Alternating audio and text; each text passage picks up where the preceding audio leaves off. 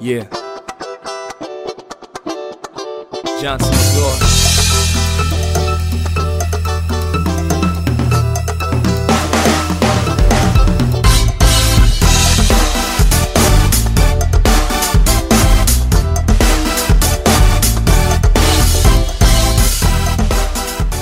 Te ha llegado un correo, un mensaje, un hechizo, un paquete. Hay un usuario nuevo, una noticia nueva, una herramienta nueva. Alguien ha hecho algo, ha publicado algo, ha subido una foto de algo, ha etiquetado algo. Tienes cinco mensajes, 20 likes, 12 comentarios, 8 retweets. Hay tres personas mirando tu perfil, cuatro empresas leyendo tu currículum, dos altavoces inalámbricos rebajados, tres facturas sin pagar. Las personas a las que sigues están siguiendo esta cuenta, hablando de este tema, leyendo este libro, mirando este vídeo, llevando esta gorra, desayunando este bol de yogur con arándanos, bebiendo este cóctel, captando o cantando, mejor dicho, esta canción. ¿Qué tal, Santiago? ¿Cómo estás? Muy bien, Jesús Manuel. ¿Cómo te trata esta pandemia? Mira, esta pandemia me trata así como lo que acabamos de leer, dependiente absolutamente a lo que llamamos la economía de la atención.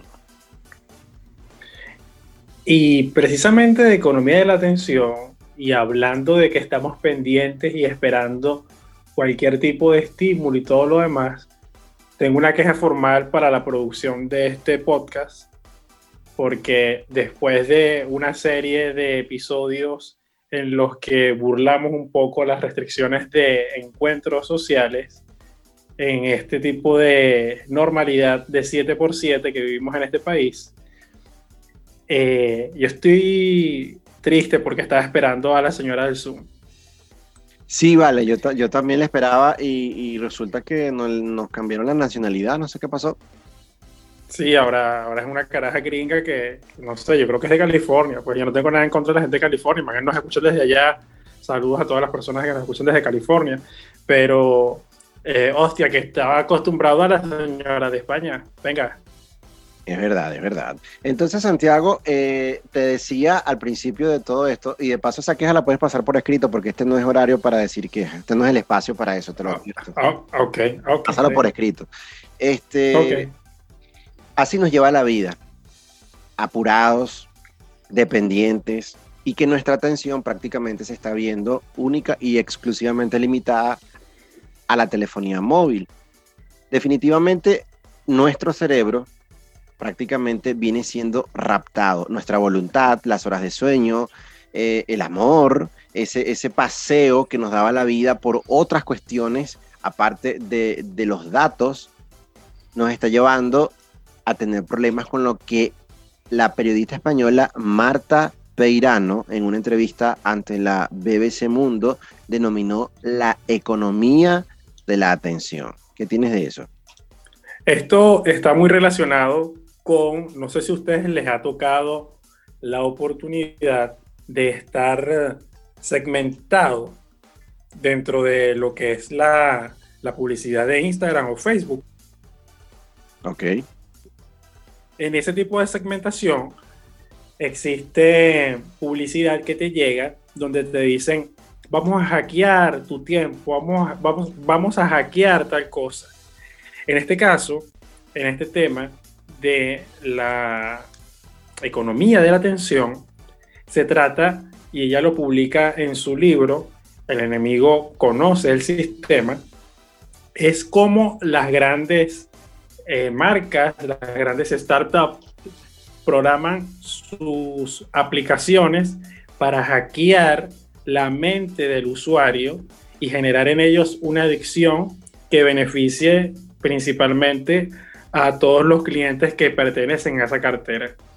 Y este tema yo creo que va a ser mucho más interesante, no, o sea, no, no mucho más interesante, mejor dicho, va a ser igual de interesante que otros que hemos hablado acerca del tema del mercadeo digital y todo esto, pero está mucho más relacionado al tema de cómo, cómo somos utilizados por empresas para sus propios objetivos y sin darnos cuenta. Mira, y ahora nos sales hasta de forma natural.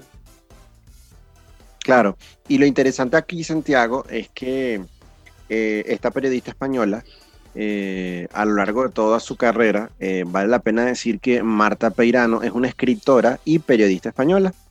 Ella forma parte de todo lo que ha sido, digamos, de estas personas que están colaborando a nivel mundial y escriben sobre cultura libre, sobre eh, autómatas, seguridad y privacidad, sobre derechos de Internet, criptografía a nivel de periodista. Entonces ella se ha enfocado bastante en todo lo que tiene que ver con el mundo de las redes sociales y estas empresas. Si bien parece que pudiese ser un tema repetitivo, yo siempre te lo comento a, ti, perdón, este, que resulta apasionante analizar cómo las empresas, y ahora es que nos estamos dando cuenta eh, de, de, estas cosas ocultas quizás, han manejado y siguen manejando nuestros datos. ¿Con qué finalidad?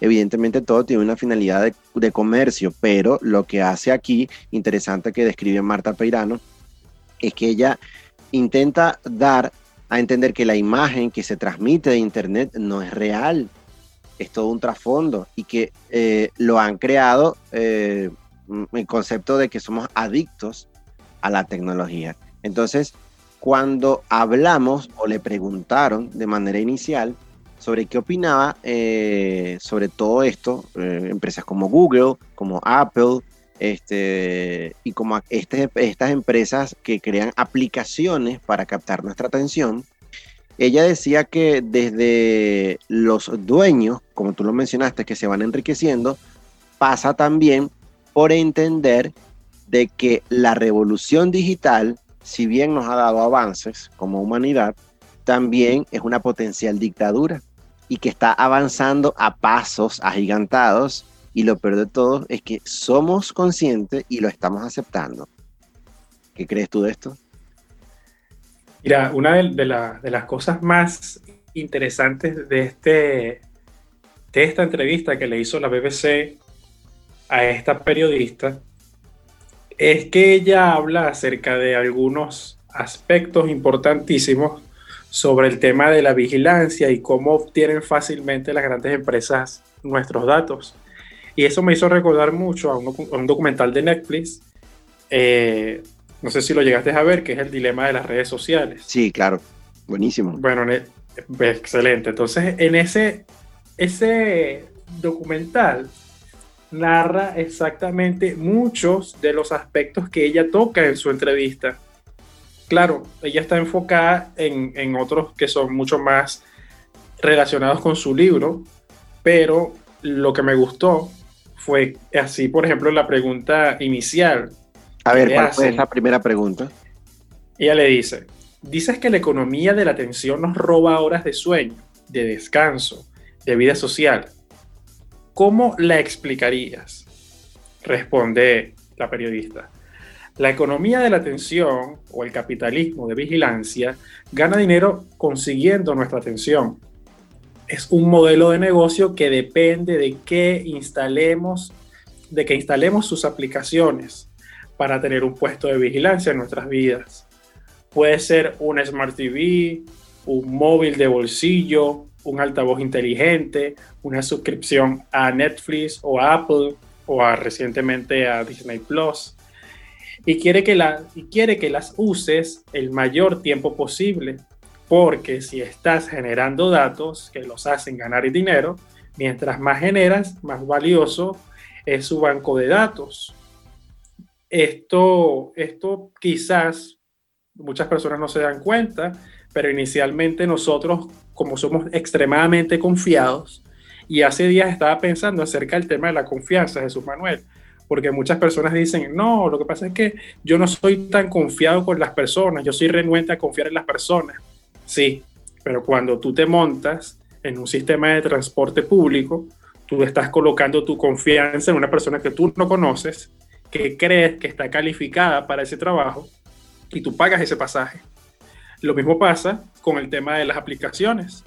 Tú estás dando la confianza a una aplicación, sea Facebook, sea Instagram, sea TikTok, sea Pinterest, la que sea, tú le das tus datos de correo electrónico, tu nombre y apellido, eh, de dónde vienes, Le entrega el alma. absolutamente todo. Mira, eh, eh, son tan intuitivas porque tú le suministras información y recaban datos con las cookies y demás cosas que te pueden llegar a predecir cuáles son tus posibles gustos. Y te pongo otro caso. ahorita no, porque ahora yo bloqueo la, la publicidad que aparece en YouTube pero antes de instalar esta extensión, todos pueden instalar la extensión, busquen las, extensiones, instalenlas y bloqueen los anuncios. Eh, yo utilizaba YouTube de forma normal. Y un día, no sé por qué razón o motivo, el, el algoritmo de YouTube me presentó Georgie Rodrigo, que yo los he mencionado en otros episodios, que son de Brasil y una canción que la escuché una vez y yo dije, oye, esa canción tiene algo, tiene algo ahí particular, tiene algo particular. Chavo, no me vas a creer.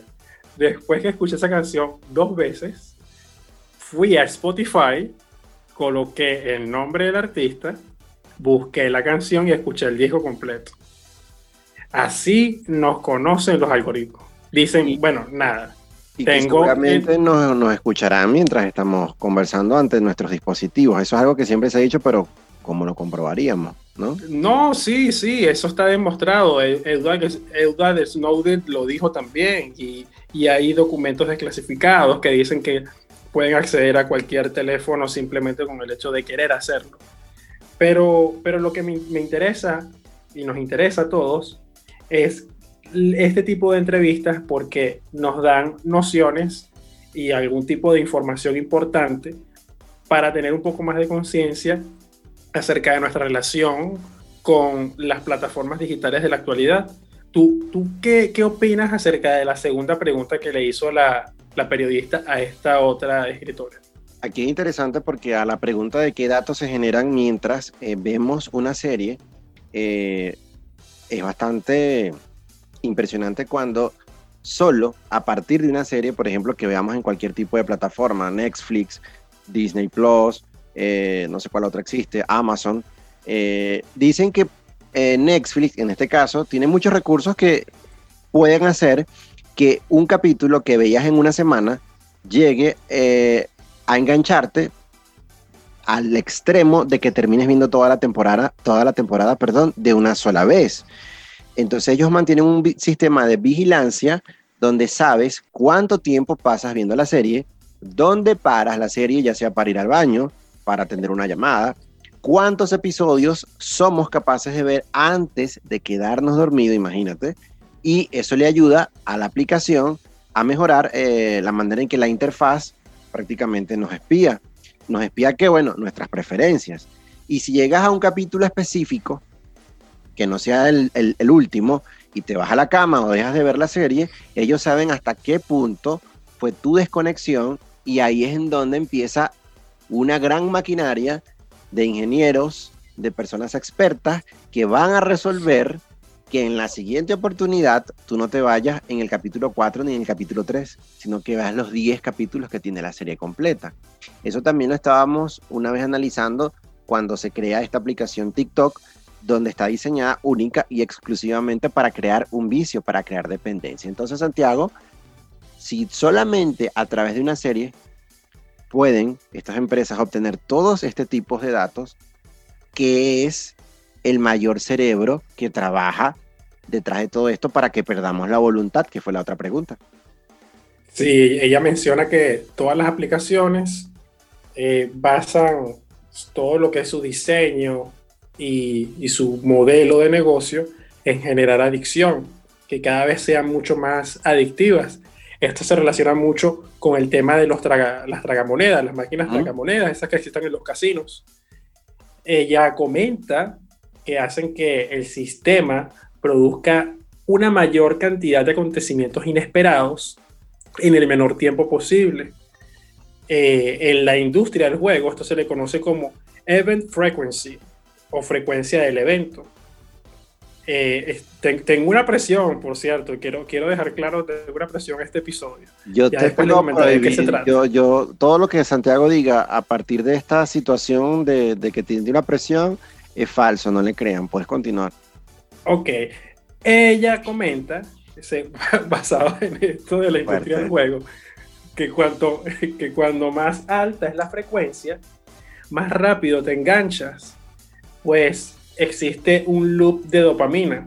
Es decir, mientras más horas tú pases en Instagram o tú publiques una imagen, una foto de tus perros, de tu comida, de lo que sea, mientras más like tú, tú recibas, mayor va a ser tu enganche para decir, bueno, si la foto de mi perro lamiéndome la cara le gustó a 50 personas, ¿qué pasaría si yo tomo la foto de mi perro bañado, bañándose. Y eso va generando una ola, una, una tras otra. Y Santiago, esto, nos tiene, disculpa ahí la interrupción, pero te Como siempre, por supuesto. Sí, pero yo, yo te interrumpo porque con esto de la más alta frecuencia, que más rápido te engancha, ahí es donde entran estos tipos de análisis supuesto de marketing de contenido y todo eso. Entonces ellos están como que sacándonos dinero para intentar entender un algoritmo que está ahí, pero que simplemente es como que pórtate bien y no te va a ir mal. Todos quieren saber cómo funciona el algoritmo de, Instagram. Todos, todos, todos. Y es una enfermedad. parece que te lo venden así como las goticas milagrosas, que todo el mundo dice cuidado, que Cuidado con las goticas milagrosas, cuidado. Bueno, tú sabes por qué te lo digo, sabes por qué te lo digo. pero, pero todos quieren decir que tienen la, la solución al problema y es mentira. En este caso, los algoritmos están diseñados por 50 personas, las mejores calificadas en cuanto a la industria, egresados de la Universidad de Stanford, de la Universidad de Princeton, de X, de distintas la UNEFA, De la UNEFA. Bueno, quién sabe, ¿por qué no? Yo no estoy poniéndole en duda. No, no, ¿por qué no? Y todas estas personas tienen una alta capacidad para adelantarse al pensamiento de los usuarios y guiarlos y direccionarlos a que estén recibiendo constantemente dosis de dopamina, es como decir, como unas inyecciones pequeñas de dopamina, y dicen que cuanto más, cuantos más acontecimientos encajan en una hora, más inyecciones de dopamina van recibiendo, ya. que es lo que genera adicción. Por eso muchas personas cuando te dicen que ellos conocen el algoritmo de Instagram o de Facebook o de otra aplicación, no tienen ni remota idea porque no trabajan dentro de los departamentos de desarrollo y no conocen cuál es la estrategia. Fíjense algo, ella lo menciona en otra parte o creo que dentro de su libro, que dentro de Stanford existen eh, salones completos donde un profesor le enseña a las demás personas, a los estudiantes, cómo generar adicción con una startup, con una app, con una aplicación. Es decir, que el estudiante que está en Stanford quiere diseñar una aplicación para celulares, esa materia le enseña a él cómo generar adicción hacia esa cosa. Y así va esto. Complicado y aberrado para aquellos que nos están escuchando y no, entiendan, o por lo menos no sepan qué es la dopamina, eh, entiéndase que es un neurotransmisor de nuestro sistema nervioso, del sistema nervioso central en específico, y él va a venir actuando como un mensajero químico y él va a ir regulando esas funciones más importantes, que en este caso para nuestro cuerpo va a controlar en, en distintos niveles de estímulo o desestímulo la memoria, el sueño, el estado de ánimo, la frecuencia cardíaca, la actividad motora, la, parte cognitiva y la conducta. Pero lo que más eh, para el uso de las redes sociales está asociado a la dopamina es aquella parte que tiene que ver con la motivación y la recompensa, el recibir un like o el que no lo recibas. Y la regulación del sueño y el humor, pero también atención y aprendizaje. Entonces, estamos jugando a la tecnología sabiendo de antemano estas empresas toda la influencia que a nuestro sistema nervioso central le está haciendo. No, no, no, y, es, una cosa muy enferma. Tú lo, tú lo comentabas, pero ella, bueno, tú lo decías con otras palabras, porque es el efecto de, las cajas de, Skinner, que fue, un, fue un invento del condicionamiento de intervalo variable. Es decir, estímulo-respuesta. La rata le da pata, le da patadas a la palanca de manera obsesiva con tal de recibir una recompensa si sale o no sale comida. En el caso nuestro, le damos scroll o refrescar a la aplicación constantemente para ver nuevas fotos, para ver si ya tiene likes, si no tiene likes, eh, si hay interacción, si no hay interacción, si alguien escribió un comentario, si me vieron, si no me vieron, cuánto es el engagement, eh, eso también es otra de las palabras dentro del mercadeo digital. Y, y es particular, Jesús Manuel, porque ahorita existe una facilidad no solamente para los adultos, sino para que también para los, los niños, los adolescentes, que tienen mayor facilidad de acceder a una pantalla con este tipo de entorno y ecosistemas que se permiten instalar aplicaciones, que pasar tiempo con sus padres. Y lo hemos hablado en varios episodios. Eso es aberrado, eso es aberrado. Sí, señor, ya lo hicimos en, en otros episodios. Sí, eh, muchas, muchas personas prefieren o, por presión social dicen que quieren tener hijos, pero en el menor de los momentos le sueltan una pantalla con acceso a Instagram, a YouTube, Snapchat, TikTok. Y entonces este tipo de, de recursos disponibles para generar adicción se van creando dentro de los niños como unas conductas como, como todo, como normales, lo que genera que sea una generación que vaya creciendo con una adicción de por medio y que tengas muchos niños, una generación completa, con problemas graves de ansiedad, que no saben identificar cuál es el origen, pero todos sabemos de dónde viene. Yo sufro de nomofobia, que es la adicción al teléfono, y yo estoy claramente identificado con esto porque todo eso que estás leyendo yo lo padezco. Lo que más me llama la atención acá, y, que lo voy a leer textualmente, eh, que era relacionado con la parte de los niños, que también lo comentaste, es que ella dice que las redes sociales son como esas máquinas tragamonedas.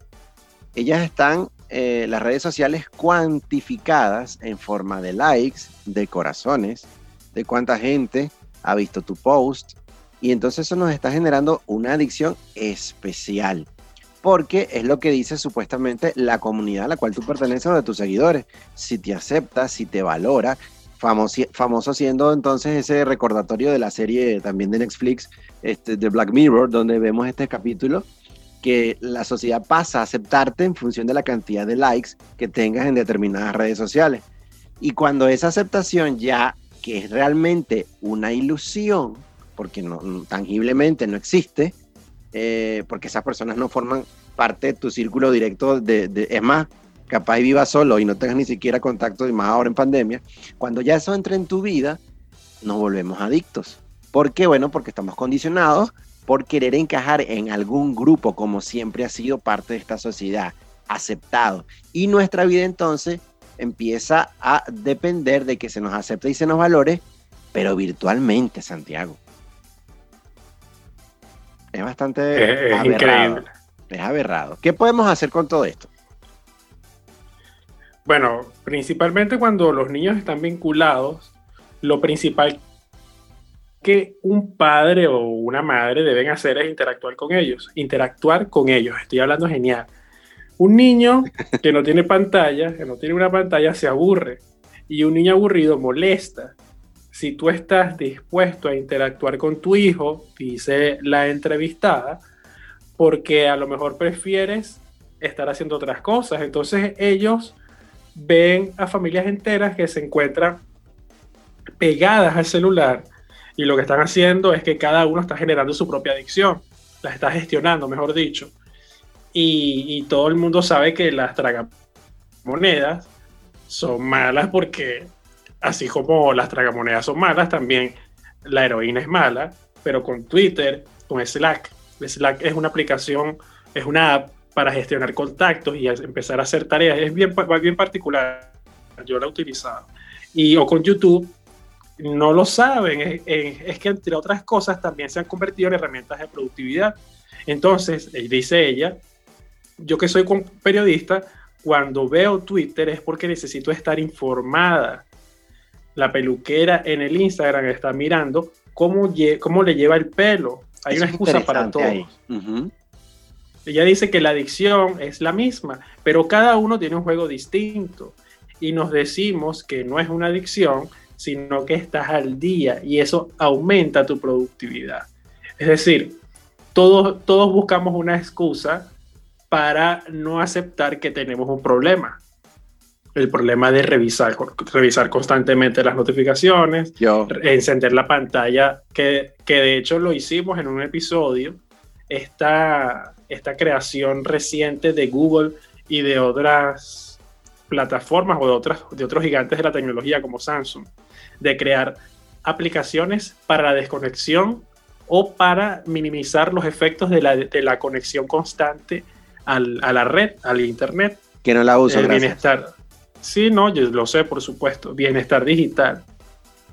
Puedes hacerlo y puedes revisarlo o puedes revisar nuestros episodios anteriores y ver de qué estamos hablando. Ahora, es, o sea, una persona se puede calificar entonces, Jesús Manuel, como adicto a la tecnología, según esto? De acuerdo a lo que mm, emana de esa entrevista y de lo que ella dice, eh, está esa persona que tú ves y dice, no, vale, lo que pasa es que yo soy una persona adicta a la tecnología, yo quiero estar al día realmente con todo lo que es las redes sociales, estar informado. No, compañero, usted no es ningún adicto tecnológico. Según lo que ella expresa, no somos adictos a la tecnología realmente somos adictos es a la inyección de esa dopamina que entra a nuestro cerebro, que ciertas tecnologías han infiltrado en sus determinadas plataformas. Y que esto realmente no es ningún tipo de accidente, nada es casual, esto es total y absolutamente deliberado y planificado. Eso que tú mencionabas, hay un señor que da clases en Stanford a quienes les montan startups para generar este tipo de adicción. Es decir, esto es un tema que se trata, que se estudia, que se evalúa para que otras personas simplemente usted lo hagan dependiente. Hay consultores en el mundo que van a esas empresas para que expliquen cómo funciona este tipo de adicción que nos están provocando todas estas situaciones de interacción en las redes sociales. Bueno, Santiago, si, si no vamos muy lejos, preocupadísimos nosotros porque la interacción de nuestra cuenta de Instagram eh, es una mierda, sencillamente. Y, resulta que lo interesante es que ni tú sufres por eso y supuestamente yo no, pero en el fondo sí, porque entonces estamos preocupados. es, que es, es, irónico, ¿cierto? Porque entonces, bueno, pero es que no me van a gustar, pero es que esto no... Y caemos en un círculo vicioso donde yo digo, bueno, pero ya va, este, lo que estoy criticando lo estoy padeciendo como paciente con un ataque de ansiedad porque nadie interactúa y resulta que llévala con calma y suavidad porque realmente, ¿quién dijo? ¿Quién dijo que deberíamos asociar una cuenta de Instagram para que un programa que se transmite por un streaming de voz tenga que tener o no sintonía? Y ahí es cuando, si hacemos la reflexión, caemos en el juego del tonto útil porque lo están haciendo para diseñar adicción y la interconexión de que todas ellas nos hagan colapsar. Es, aberrado. Es aberrado, es aberrado y todos hemos, hemos estado en ese momento en que publicamos la foto y pues estamos pendientes de estar constantemente publicando contenido para generar engagement o generar enganche o generar interacción. Fíjate, eh, es, es, enfermizo. Yo creo que hay un aspecto a resaltar dentro de esta entrevista que ya ella menciona que es casi como un ciclo de maltrato, porque las empresas contratan a 150 genios para crear un producto que te produce una adicción instantánea. Y, y, sucede en muchos casos que el dinero que se encuentra detrás de una aplicación, tú puedes creer que es poco, pero no lo es así.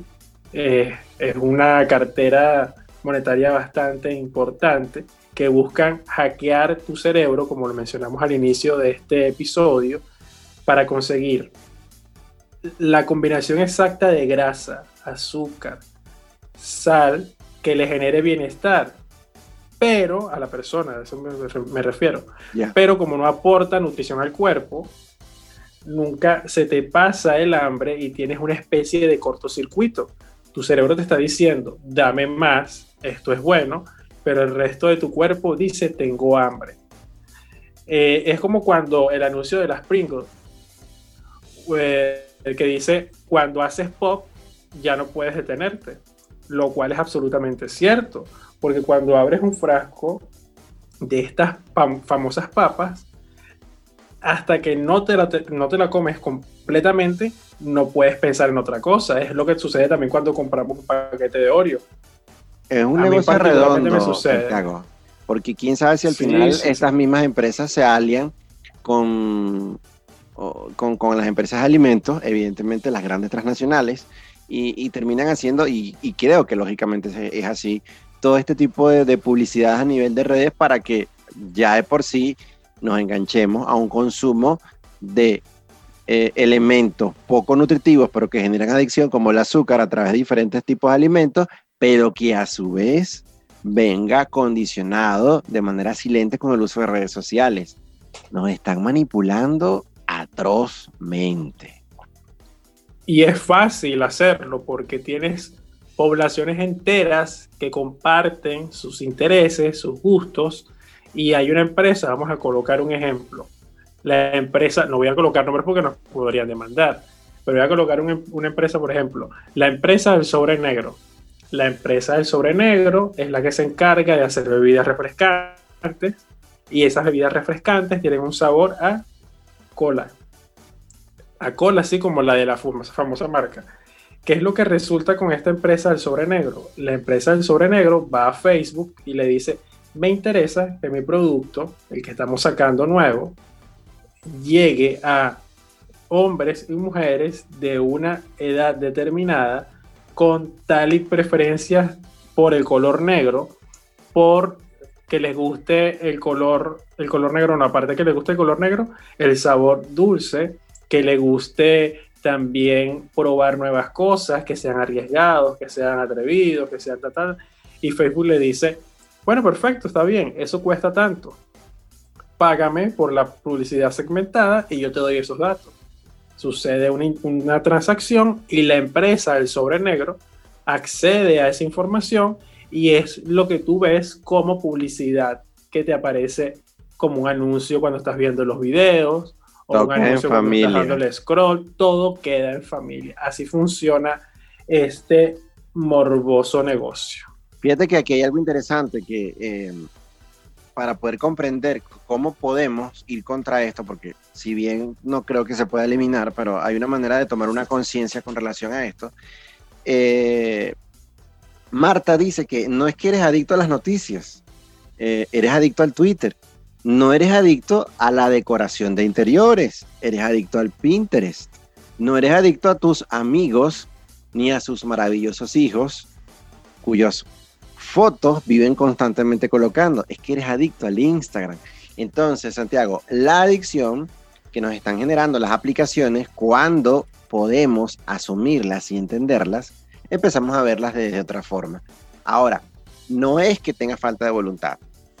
No es que puedas cerrarla y digo, hoy son cuatro horas que le dedico a la aplicación. No, es que ellas están diseñadas para estar ofreciéndote constantemente eh, estos flash de, dopamina constante, pero que te están dando una satisfacción inmediata. Entonces tú cuentas esas, esas horas que no estás utilizando la aplicación, considerando que cuando las abre la recompensa va a ser que alguien te miró, que alguien te comentó, que alguien te vio.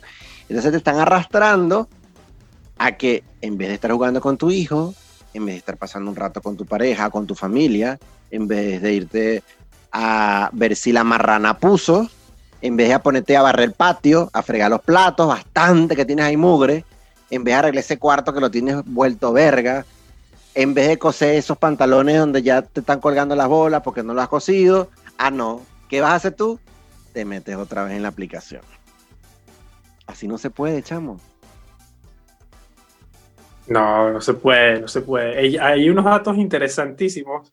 ¿Cuáles son? Que que rescata la entrevistadora, en este caso la periodista de la BBC, y ella le comenta que en su libro, ella dice que cada día se generan 2.5 quintillones de datos.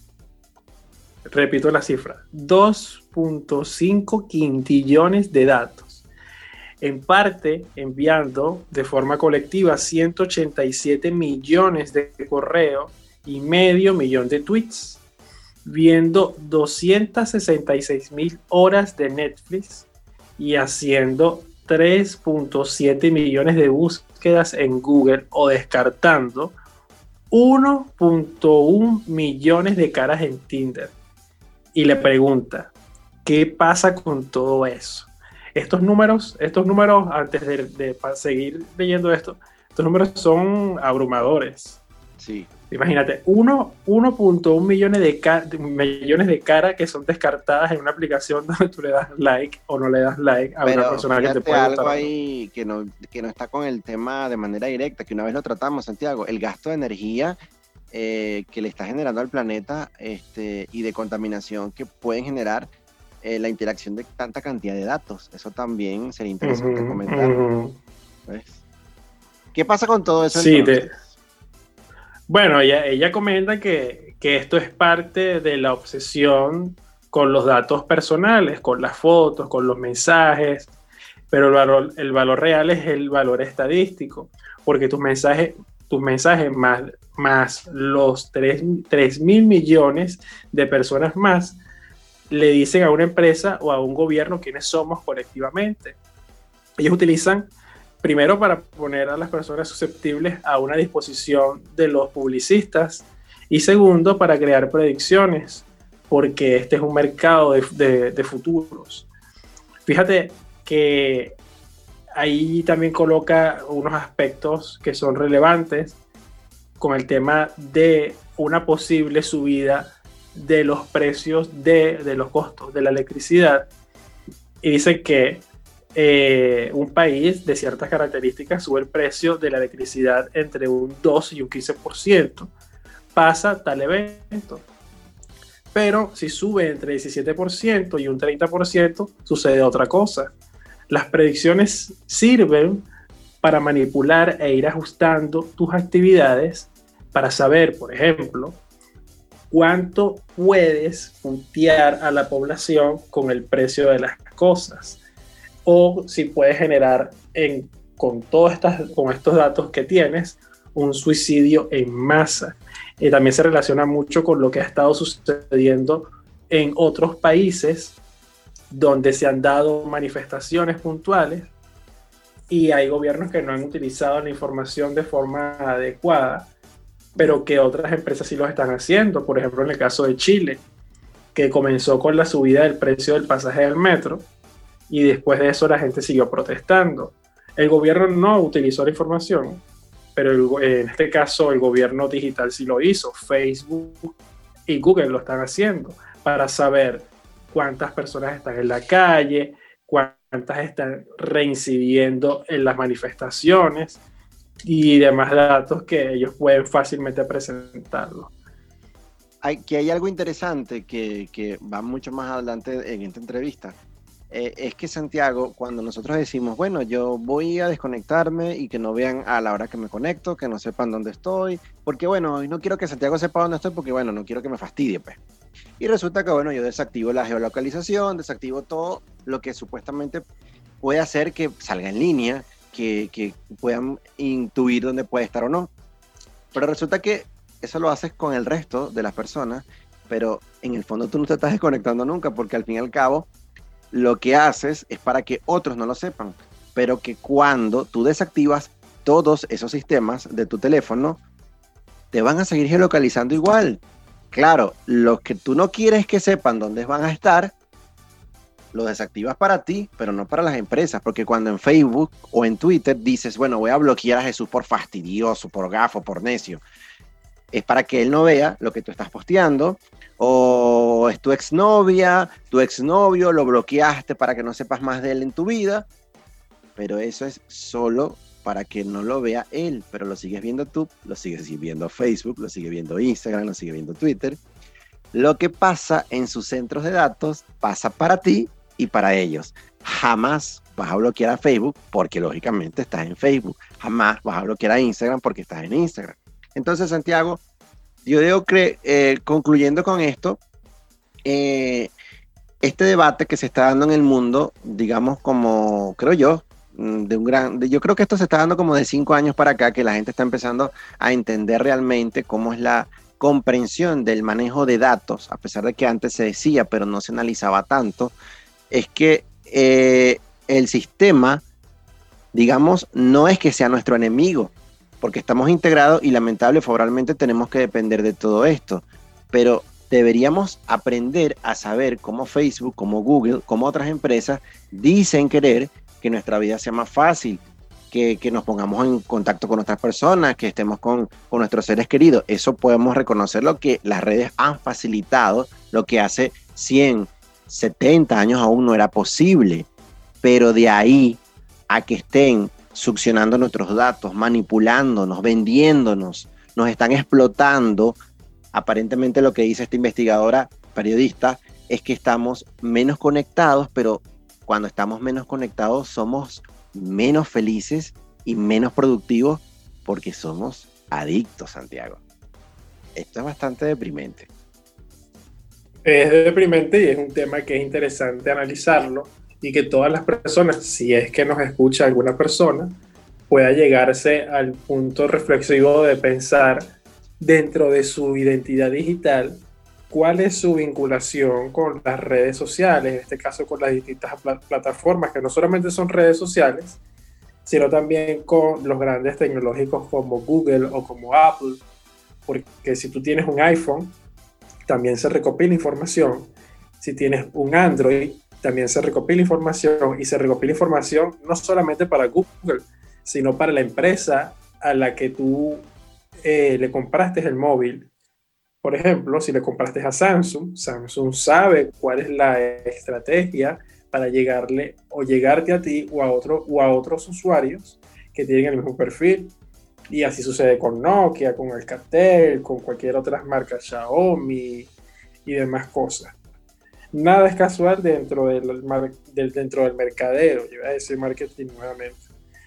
Pero lo cierto de todo esto es que hay que tener un ojo crítico, revisar publicaciones, artículos, leer de vez en cuando unos términos que estás aceptando, porque sí, porque todos aceptamos los términos sin leerlos, por supuesto. Pero es parte también de ese momento de pensar y decir, ¿cuál es, cuál es, ¿a dónde va todo lo que yo estoy cargando?